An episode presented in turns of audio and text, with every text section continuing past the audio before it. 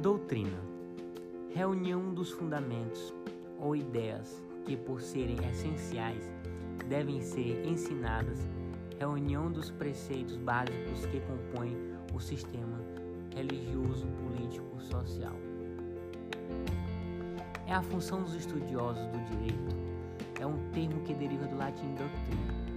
É o conjunto de ensinamentos que se baseiam no, no sistema de.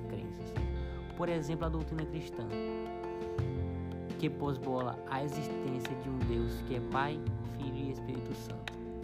Hoje a doutrina não entra mais em ação tão quanto nas decisões em seus primórdios.